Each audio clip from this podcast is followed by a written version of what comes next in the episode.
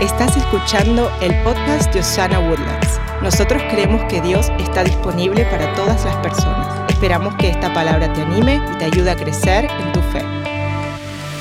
Esta semana estamos en nuestra segunda parte de nuestra serie que se llama Una vida en el Espíritu. Diga, vida en el Espíritu.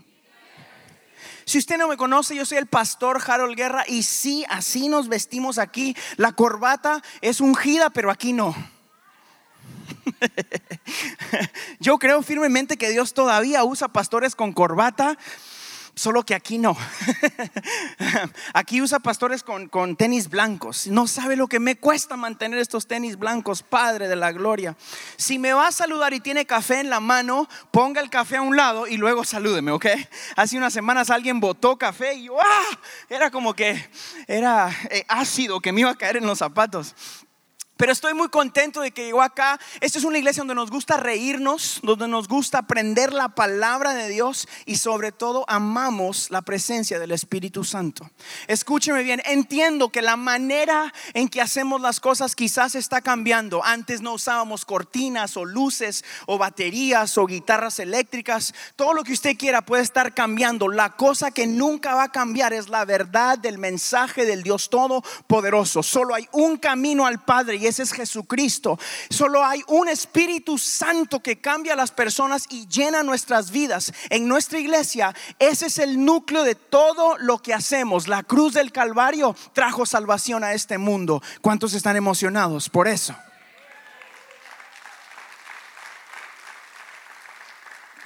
Así que, antes de empezar nuestro segundo, uh, nuestra segunda parte de una vida en el Espíritu, yo quiero pedirle ahí donde usted está, que si usted ya tiene a Jesús en su corazón, que me ayude en su espíritu a empezar a orar y hablar en su corazón. Señor, ¿qué quieres decirme hoy?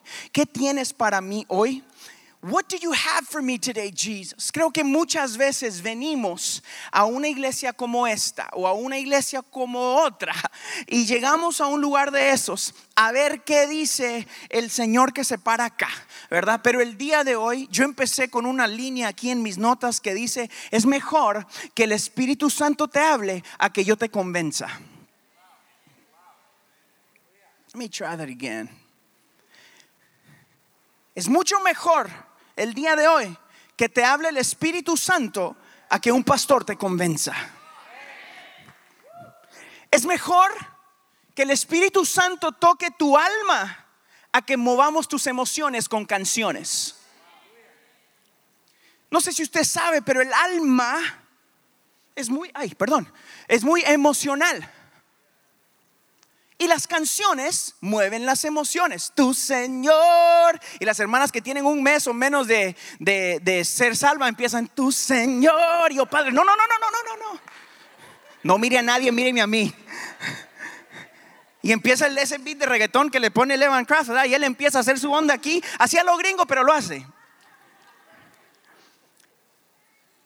Y las hermanas de allá de, de Panamá para abajo, para no decir de dónde son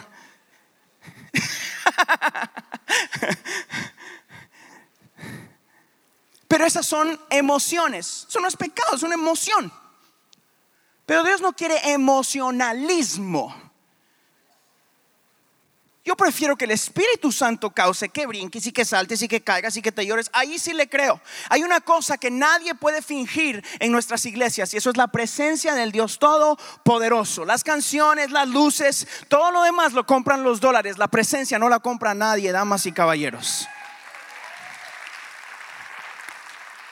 Todavía no he empezado, ok? This is just what's coming out. Ahora vamos a, tengo notas y todo, pero esto es lo que you know, lo que sucede cuando, um, cuando tienes ganas de que el Señor llene la iglesia de tu presencia. Eh, paréntesis, todos los domingos a las 8 y 45 aquí estamos orando, ¿ok?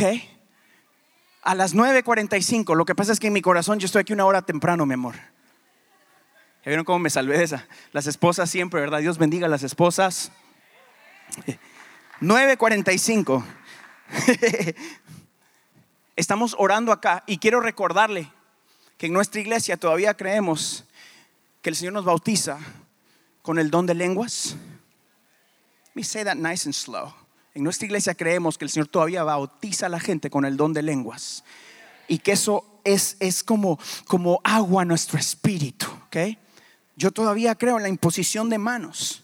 Creo que si usted viene aquí enfermo y lo ungimos con aceite puede ser sano porque Dios todavía sana. Creo que si, su matrimonio está sufriendo y está usted como que, ay, no puede pasar nada, sobrenaturalmente podemos clamar al Dios de restauración y restaura su relación en el nombre de Jesús. Y después lo mandamos a descubrir la recuperación. Come on, David. Ok, estamos claros con lo que creemos en Osana. Cuando hablo una vida en el espíritu, no estoy hablando de ser espiritualones. Ok, decir, ¿cómo está, pastor? Gloria a Dios, aleluya, amén, santo, santo, santo. Ok, diga, estoy bien o no me siento bien. That's fine, ok. No estamos buscando sonar espirituales. Queremos tener una vida en el espíritu. ¿Está conmigo? Esta semana tuve el privilegio, ahora sí, ya estoy predicando. Esta semana tuve el privilegio de ser invitado para ir y orar por una persona que no tenía a Jesús como el Señor y Salvador de su vida. Me contaron que los doctores lo mandaron a su casa, en, inglés se llama hospice, okay? lo mandaron con pastillas uh, morfina, porque tenía, estaba a punto de morirse, está a punto de morirse. Es más, creo que se va a morir en lo físico. Y me llamaron porque él pensaba que necesitaba confesar sus pecados con un hombre. Ah, si usted viene de lo que enseñaban antes, usted entiende a lo que pensaban ellos que iba a suceder cuando llegara el, pastor o la persona que tenía que ir y escucharlo hablar ahí. Y cuando entré en esa recámara, vestido un poquito más formalón que esto, pero así más o menos, me imagino el shock que esas personas recibieron, ¿verdad? luego entro yo con mi Biblia y con mi ah, hermano en Cristo ah, que, estaba con, con unos pantalones y su camisa de trabajo, entramos y básicamente le dijimos, no se trata de nosotros, se trata del Dios que ya pagó el precio de ti, por ti. Entramos a ese lugar, yo recogí mi Biblia y le dije, la Biblia dice que hubo un sacrificio que ya se pagó por ti y no importa lo que estés pasando, tú no tienes que morir. Y abrió sus ojos. Ese señor se sentó un poquito como podía y me preguntó básicamente, ¿cómo así? Que tú eres un ser eterno. Tú tienes un alma y un espíritu y usted ya me, ya, me entiende. Le di el mensaje de salvación. Al final, en medio de esas circunstancias, se llenó ese cuarto con la esperanza de Cristo Jesús. Yo hubiera dicho amén ahí, pero bueno. Al final de esa oración, Él recibe al Señor como su Salvador o confiesa a Jesús como su Salvador y no confiesa una religión. Y le dije, aunque conozcas todo lo que dice la Biblia, es más importante que conozcas al Dios de la Biblia. Que tengas una relación con este Dios que te da la vida eterna. Y él me dijo, ok, y confesó y oramos por él y de repente le dijimos, ponga música aquí, enciendan luces, llene de gozo, porque ahora este Señor no tiene que morir más, Él tiene vida eterna en Cristo Jesús. En medio, I know,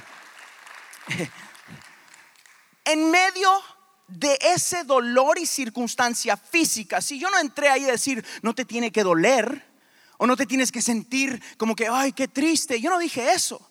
Yo dije que en medio de la tristeza, en medio de la enfermedad, en medio del dolor, el Espíritu Santo llega a un lugar como esos y trae esperanza. Él es nuestra esperanza de gloria. Hoy estás en Osana para yo, porque yo quiero recordarte que puedes estar caminando en un desierto, puedes estar caminando en una victoria. Tú y yo, cuando sometemos nuestra vida al Dios Todopoderoso, recibimos una esperanza de gloria que va más allá de la circunstancia, más allá del dolor y aún más allá de la muerte física, porque ahora tenemos esperanza eterna en Cristo Jesús. Yo no sé si usted desea eso, anhela eso pero tú tienes una esperanza eterna en Cristo Jesús. Eso solo funciona cuando invitamos al Espíritu Santo a nuestras vidas. Eso solo funciona cuando gente como tú y como yo abrazamos la verdad de Dios. Yo entré a ese lugar y ellos entendían lo que se les había dicho, pero es muy diferente entender algo y aceptar algo. Mi corazón es que nosotros como iglesia no solo digamos, sí, aquí está Dios. Por ejemplo, los pastores por muchos años o mucha gente se ha parado en un púlpito como estos y decimos estas frases. Decimos, ¿dónde hay dos o tres en su nombre? Ahí está el Señor. Y ustedes hacen lo que hicimos hace unos minutos. Amén. Y luego digo, pausa. Si realmente entiendes que Jesús está sentado a la par tuya, harías lo que estás haciendo en este instante. Es más, si creemos, ¿cuántos creen lo que la Biblia dice? Levante su mano si usted cree que la Biblia es verdad y viene de parte de Dios. Ok, todos. Eso no es una frase de un pastor o del que te lo enseñó cuando eras chiquito. No es algo bonito para causar amenes. Es una verdad bíblica. Tengo ganas de enseñar en esta serie si no se dio cuenta, ¿verdad? Y las verdades bíblicas, tú y yo tenemos dos opciones con eso. ¿Las ignoramos o las aceptamos? No existe algo en medio. ¿Ok? El Espíritu Santo, dice la Biblia, nos lleva a toda verdad. That's Bible. Eso no es alguien que lo está diciendo aquí. ¿Ok? Eso está en la Biblia. Y la verdad es de que la Biblia dice que si hay dos o tres personas en allí está Él. Ok, y también dice la Biblia que donde Él está, ok, si Él está acá, entendemos eso porque mire a su alrededor. Mínimo hay dos o tres que vinieron aquí por Dios. Mínimo. Los demás no sé. Pero dos o tres sí, entre todos los 200, 300 que vemos aquí, no sé cuántos sabemos, eh, eh, sacamos dos buenos. Ok, eso nos da una verdad bíblica, ¿ok? Estamos claros, le estoy enseñando hoy. Y esa, esa misma Biblia que nos da esa verdad nos dice eso. Donde está el Señor, hay plenitud de That's just Bible, ¿ok? Plenitud de gozo o bastante gozo. Y mi pregunta es, ¿será gozo para usted o será gozo para él? Pausa para que piense. Yo creo que quizás es los dos, ¿ok? Algunos de ustedes se gozan con las canciones, algunos de ustedes se gozan con el, ay, qué bonito, miren los zapatos del hermano, o ay, qué bonito, ay, y eso es un gozo, it's fine. O cantamos y recibes, es como agua fresca mi espíritu. ¿Verdad? Dice la gente a veces, y se gozan, pero el gozo de Dios que causa cuando sus hijos hacen lo que fueron diseñados para hacer, porque la Biblia dice que usted y yo fuimos diseñados para adorar. Eso significa que usted solo puede existir haciendo lo que fue diseñado a hacer. O adora a Dios o adora algo en esta tierra, pero usted va a adorar. Because that's your design. ¿Ok? Entonces estamos adorando a algo.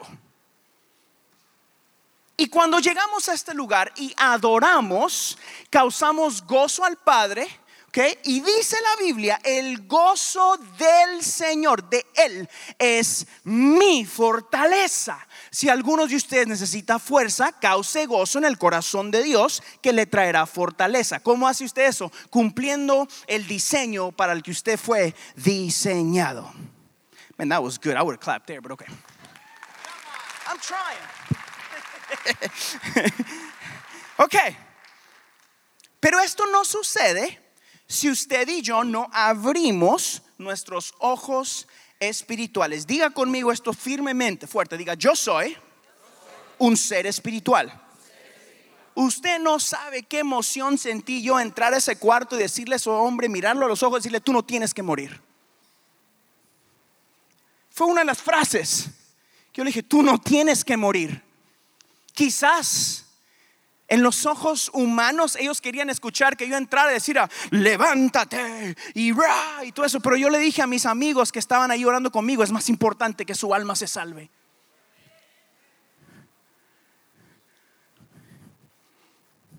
Es más importante que, que le compartamos la vida eterna y después que se cumpla la voluntad de Dios. Esa fue mi oración. Eso necesitas tú en tu vida. Eso necesito yo en mi vida. Asegurarme de ver mi vida con los ojos espirituales o de vivir una vida en el espíritu y así en la tierra disfrutar los frutos terrenales. Ejemplo, hace unos minutos recibimos nuestros diezmos y nuestras ofrendas del dar. Y no estoy hablando del dar, pero como es un ejemplo bíblico, yo me siento confiado en compartir eso. La Biblia dice que si tú y yo queremos ser bendecidos financieramente, debemos obedecer los principios bíblicos. Diga principios. Eso no tiene nada que ver con una iglesia y todo que ver con lo que usted crea. La generosidad, ¿ok? Es algo que Dios nos llama a hacer. Somos gente generosa y Dios honra la generosidad. No solamente aquí, yo quiero ser claro, ¿ok? El ser generoso es un estilo de vida no solo con diezmos ofrendas en la casa de Dios, sino en toda área de su vida. Hoy yo recibí algo muy generoso de parte de mi amigo Evan Kraft. Me llamó a las 9 de la mañana cuando vendía, me dijo, hey, you want a coffee from Starbucks? Y yo le dije, duh. That's generosity. Eso es generosidad, un estilo de vida, ¿me entiende? Okay. Si usted quiere ser bendecido, sea generoso. Dígale a alguien, be generous. En inglés así, be generous. Así. I don't know why. I'm sorry, guys.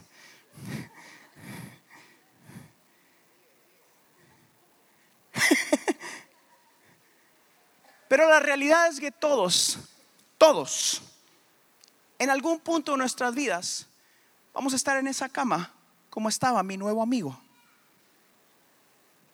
En inglés hay una frase que dice, I don't want to be a Debbie Downer. ¿Me entienden eso? No quiero ponerles triste. Yo soy muy bueno para hacerlos, ah, hurrah, hey, I'm good at that, right? Pero hoy yo quiero que entiendas, ¿okay? Y después gritamos y cantamos. Pero yo quiero que tú entiendas y aceptes en tu corazón que todos en esta tierra, en algún punto, vamos a pasar dificultades. Es más, algunos de ustedes están sentados aquí y llegaron a Osana porque dicen, ya no sé qué hacer, corro a la iglesia. I don't know what to do anymore.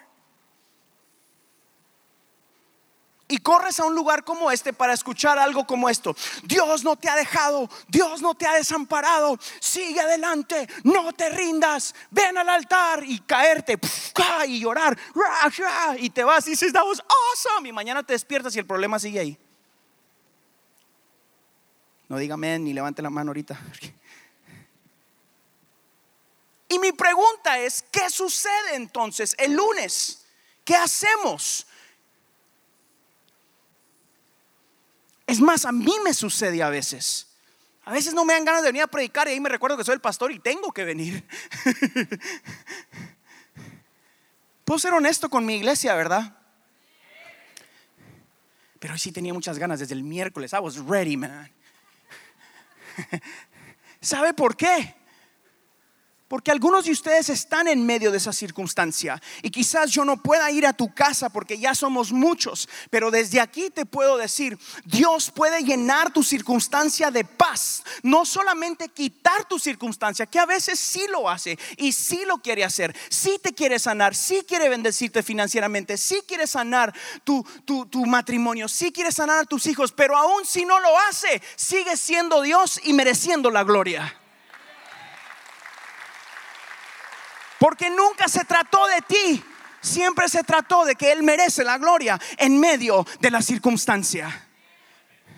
Hermano, ese no es un mensaje que le gusta a la gente. That's okay.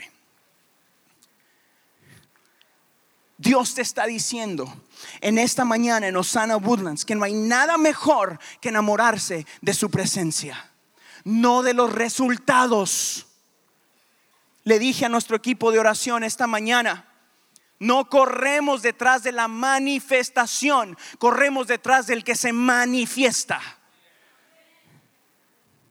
Hay mucha gente que se emociona con que, ay, yo quiero llorar en la presencia, pastor, póngame manos. Yo lo hago y llore todo lo que quiera. I love it. Es más, yo quiero que usted llore, que se le salgan los mocos. Porque por alguna razón los cristianos pensamos que mocos igual espíritu, ¿verdad? Ay, cómo lo tocó el Señor, estaba bien moqueando el hermano. ¿No vieron a Talía mocos y mocos y mocos en la primera fila? Y decían que espiritual, hermano. No, hombre, es bien mocoso es lo que pasa. And that's okay. Si algunos de ustedes, yo, yo soy más llorón. Híjole, hermano. Me dicen, Harold, Dios está contigo. I know. Right? I know that. Eso no quiere decir que sea espiritual, quiere decir que soy llorón. Y lloro, pero al fin y al cabo ya me casé. Y Elena ya sabe. Antes de casarme, sí, mi amor. Después de casados, Padre, ayúdame a ayudar a esta mujer, Señor. Ségala, Señor, que me mire guapo, que me mire guapo, que me mire guapo. Hasta el día de hoy. Padre. ¿Qué estaba predicando? Se me olvidó. Me puse a contar chistes. Ah, corremos detrás del que se manifiesta, no de la manifestación. En unos minutos, en este servicio, al final, porque esta es nuestra serie, yo le estoy mostrando y enseñando a nuestra iglesia, estamos aprendiendo cultura, diga cultura. Porque somos un bebé, lo que pasa es que somos un bebesote, ¿ok? Mírese aquí, somos un montón de gente, Dese un aplauso, por favor. You're doing it, we're just growing every week. Y en la cultura de nuestra iglesia, lo cual es mi trabajo mostrarle, ¿ok? Yo quiero que usted aprenda a correr al altar cuando se haga un llamado. Yo quiero que usted entienda que hay algo en lo espiritual que sucede cuando alguien impone sus manos, porque la Biblia dice que pondremos manos sobre los enfermos y se sanarán. Quiero que entienda que aquí creemos en ungirlo a usted con aceite. Quiero que entienda que hay principios bíblicos, pero que de eso no se trata. Se trata del que se manifiesta. ¿Ok? Es la misma razón por la que tomamos la Santa Cena, ¿ok? para recordar lo que Jesús nos mandó a hacer. Haced esto en memoria de mí. Antes lo hacíamos porque era un ritual. Pero aquí no hacemos rituales, aquí adoramos al Dios que merece ser adorado. La Biblia, la Biblia nos dice esto en el capítulo 31 versículo 8 de Deuteronomio. Sí, también predicamos del Antiguo Testamento, no solo de Mateo, Marcos, Lucas, Juan. I know, man. Dice, no temas ni te desalientes, porque el propio Señor irá delante de ti. Él estará contigo, no te fallará ni te abandonará. ¿Cuántos toman esa palabra para su familia en esta mañana? Yo quiero creer que no voy a tener miedo, que Jehová no me va, no me va a dejar ni me va a desamparar. Quiero creer firmemente de que si yo someto mi vida a vivir una vida en el Espíritu, entonces puedo tomar las promesas de la palabra mías, como mías. La realidad es de que tú y yo vivimos una verdad, ¿ok? Tú vives una verdad. O aceptas la verdad de esta tierra o aceptas la verdad de Dios para tu vida. Pero una verdad vas a vivir. Pausa para que piensen. ¿Qué verdad estás viviendo? ¿Estás corriendo detrás de tus sueños? ¿O estás corriendo detrás de los sueños de Dios? Esa es una pregunta que yo me hacía. A mí me encanta estar aquí y predicar en lo físico. Y mi pregunta era, hace más de seis años, por eso nos tardamos tanto en empezar esta iglesia, ¿será que soy yo o será que eres tú, Señor? La Biblia dice, por sus frutos los conocerás. He aquí el fruto de que esto era un sueño de Dios. Cientos de personas adorando al Dios que merece ser adorado. I'm just quoting Bible today. Pero tú y yo vivimos una verdad y mi pregunta es, ¿qué verdad estás viviendo? ¿Estás corriendo detrás de tu trabajo solamente? ¿Estás corriendo detrás de tener una mejor casa, un mejor carro, salir adelante? Estamos en Estados Unidos, la tierra de la oportunidad. Um, lo que tú quieras. ¿De qué estás corriendo? What's your truth? And what are you fighting for? Mi pregunta es, o mi, mi, mi consejo a ti, es de que creas lo que la Biblia dice que hay una verdad que se nos fue dada. Está en el capítulo 13, versículo 16. You don't have this one, so don't worry. You don't have it, don't put it. Están ahí, ah, cuando digo un versículo. Y Jesús dijo que nos daba la verdad del Espíritu Santo. Hay una verdad que se nos da. Y mire, el Salmo 91 lo dice así. Podrán caer mil a tu izquierda y diez mil a tu derecha, pero a ti no te afectará. Estas son las verdades de Dios para nosotros. Las verdades de Dios son estas, que pueden caer mil a tu izquierda, diez mil a tu derecha, mas a ti no llegarán. ¿Por qué? Porque tú vives una vida basada en las verdades de Dios.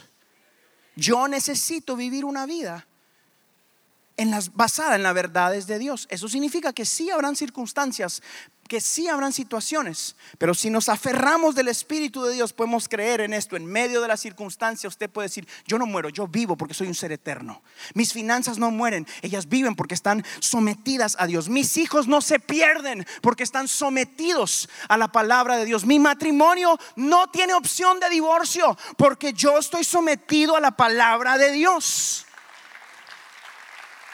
Alguien de ustedes necesita pararse en la palabra y decir, no más, no más. No me mueven emociones o circunstancias, me mueve la palabra de Dios. Algunos de ustedes se dejan llevar o algunos de nosotros nos dejamos llevar demasiado por emociones o circunstancias. No, no, yo no paso ahí porque, híjole, imagínate, me voy cayendo. No, hombre, con lo que me duele, con lo que me duele, duele el nervio asiático, ¿cómo es la cosa? nervio chino, ¿qué onda?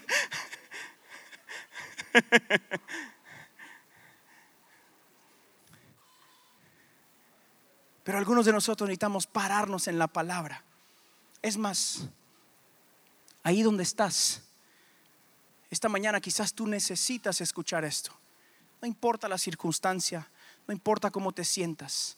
Empieza a vivir una vida en el Espíritu y la verdad de Dios, la verdad de Dios te librará la verdad de Dios te sanará. La verdad de Dios te dará vida eterna si confiesas a Jesús como el Señor y Salvador de tu vida. La verdad de Dios restaurará tu matrimonio que parece que ya no tiene solución. La verdad de Dios cuidará de tus hijos aunque tú no estés ahí. Quizás vives afligido con, ay, que les están diciendo en la escuela? Tranquilo, están bajo la unción del Dios Todopoderoso. Van delante, Dios dice que va delante de ti abriendo brecha. No se pierden. No, se, no tienen opción más que adorar. Yo le digo a mis hijos, ustedes no tienen opción. No tienen opción. Adorar a Dios es como respirar. O adoran o se mueren. And I'm okay with that. Que adoren a Dios con todo su corazón. Que vivan adorando a Dios. Esto solo sucede cuando somos guiados por el Espíritu Santo. Debemos aceptar ser guiados. Diga guiados. Yo me puse a buscar ¿Por qué dice la Biblia? Dice, el Espíritu de Dios nos guía a toda verdad. No dice, nos hace vivir en toda verdad. A guide. What's a guide do? Y yo me puse, ¿qué hace un guía? Y un guía usualmente tiene un mapa o conoce muy bien el lugar. Si usted ha ido a algún parque o algunas ruinas, por ejemplo, cuando fuimos a las ruinas, la última vez que fuimos a las ruinas, habían guías que andaban ahí con los americanos. Nosotros los latinos no pagamos, nada más le hacemos así cuando está hablando el guía. ¿verdad? I know, por eso se ríen todos, ¿verdad? O sea, vente mi amor, vente mi amor, hacia atrásito del grupito nosotros oímos también. ah, ¿verdad que sí? Por eso se ríen. Pero el guía, el guía, el guía conoce bien el lugar o lleva un mapa en la mano, ¿ok? Y va diciendo, ok, mire aquí en esta piedra, no sé qué, fue donde Montezuma le pegaron con una flecha en el lado izquierdo de la oreja y no se murió. Ay, qué bonito. Pero si el guía no está ahí y no le explica, usted pasa, uy, esa piedra, ¿para qué? Se les olvidó quitarla. Right? Ah, no, aquí qué bonito, que no sé qué, que no sé cuánto iba la cosa ahí. Y tan tan, ¿por qué no tiene un guía? Diga guía. La Biblia dice que el Espíritu Santo nos guía a toda verdad. Tú necesitas un guía en tu vida que te guíe a toda verdad para vivir una vida bajo la unción y la presencia del Dios Todopoderoso.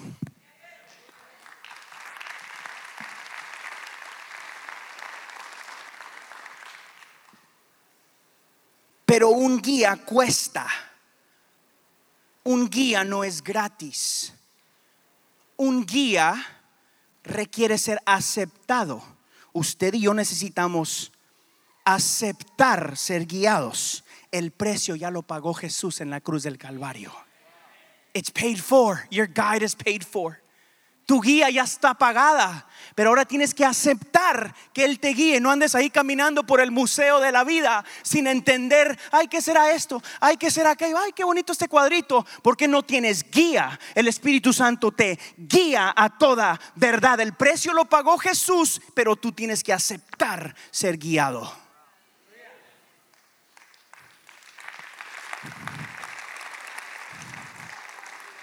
Mire lo que dice la Biblia en Colosenses. Esto es lo que dice, escuche. Dios decidió darles a conocer este plan tan grande y maravilloso para todas las naciones y que es el siguiente, ¿ok? Dos puntos, este es el plan. Dios envió a Cristo para que habite en ustedes. ¿En quién? En nosotros y les dé la seguridad de que van a compartir el poder y la gloria de Dios. Por eso yo me paro aquí y pongo manos sobre tu situación y digo, yo vengo con la autoridad que Dios me ha dado en la Biblia para compartirte el poder y la gloria de Dios. Ahora podemos decir, escuche, como tenemos el poder y la gloria, ¿verdad? Entonces ahora podemos decir lo que la Biblia enseña. Jesús estaba hablando, entra a la sinagoga y empieza a leer algo que se encuentra en la Biblia en el capítulo 61 de Isaías. También lo puede encontrar en el Nuevo Testamento, ¿ok? Y entonces está en el, en el, en el libro de Lucas. En el capítulo 4, esto es Jesús, él estaba leyendo o estaba diciendo lo que estaba en el 61 de Isaías, ¿me está entendiendo, verdad? Y entonces Jesús dice esto, el Espíritu del Señor está sobre mí por cuanto me ha ungido para anunciar buenas nuevas a los pobres. Me ha enviado a proclamar libertad a los cautivos y dar vista a los ciegos, a poner en libertad a los oprimidos. Si mira lo que leímos en Colosenses, dice que ese mismo Espíritu que estaba con Jesús está con nosotros. Entonces usted hoy puede declarar lo mismo que Jesús declaró en esa sinagoga. El Espíritu del Señor está sobre mí por cuanto me ha ungido. ¿Cuántos están ungidos aquí? ¿Ok? Para anunciar buenas nuevas a los pobres. Me ha enviado a proclamar libertad a los cautivos y a dar vista a los ciegos. A poner en libertad a los oprimidos. Por eso oramos en esta iglesia. A esto nos envió el Señor en Osana Woodlands. Por eso nosotros compartimos lo que es ya y ha sido el corazón de Dios. Dios no se trata de religión. Dios no se trata de hacer otra iglesia. Dios no se trata solamente de reunirnos y cantar canciones y escuchar sermones, sino de cambiar corazones. Yo nos dediqué mi vida a armar otra de estas. Yo dediqué mi vida a que tú y yo juntos podamos compartir esta esperanza a más gente allá afuera. Yo dediqué mi vida a que tus hijos no se pierdan. Yo dediqué mi vida y la de mi familia y la de mis hijos, para que los tuyos continúen en la próxima generación con este mensaje que cambia la historia de las familias. Damas y caballeros, Jesús todavía funciona.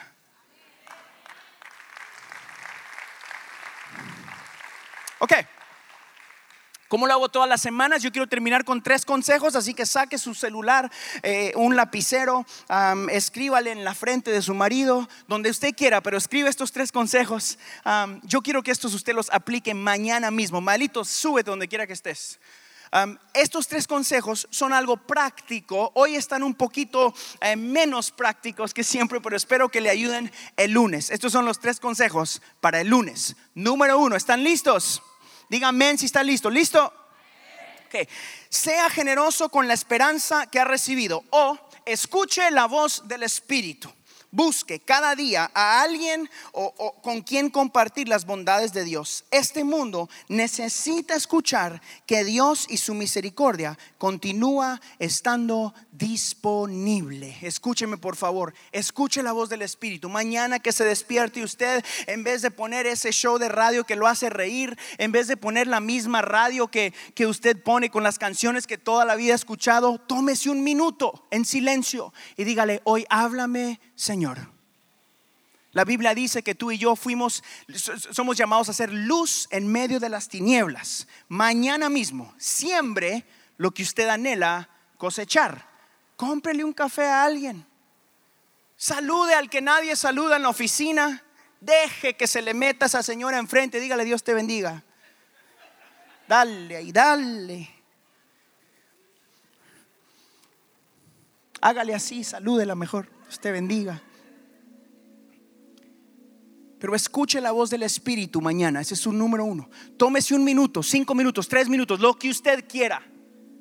Pero busque escuchar la voz del Espíritu el día de mañana. Número dos, invite a Dios a la circunstancia. Mañana mismo cuando usted se recuerde, o es más, quizás hoy mismo al salir de este lugar, usted dice, pero sigue aquí estando la circunstancia, ya no sé qué hacer. Y en vez de tratar, buscar más ideas o llamar más soluciones eh, en sus amigos, la suegra, el tío, el abuelo, invite a Dios a la circunstancia. Es más, así, Señor, te invito a mi matrimonio.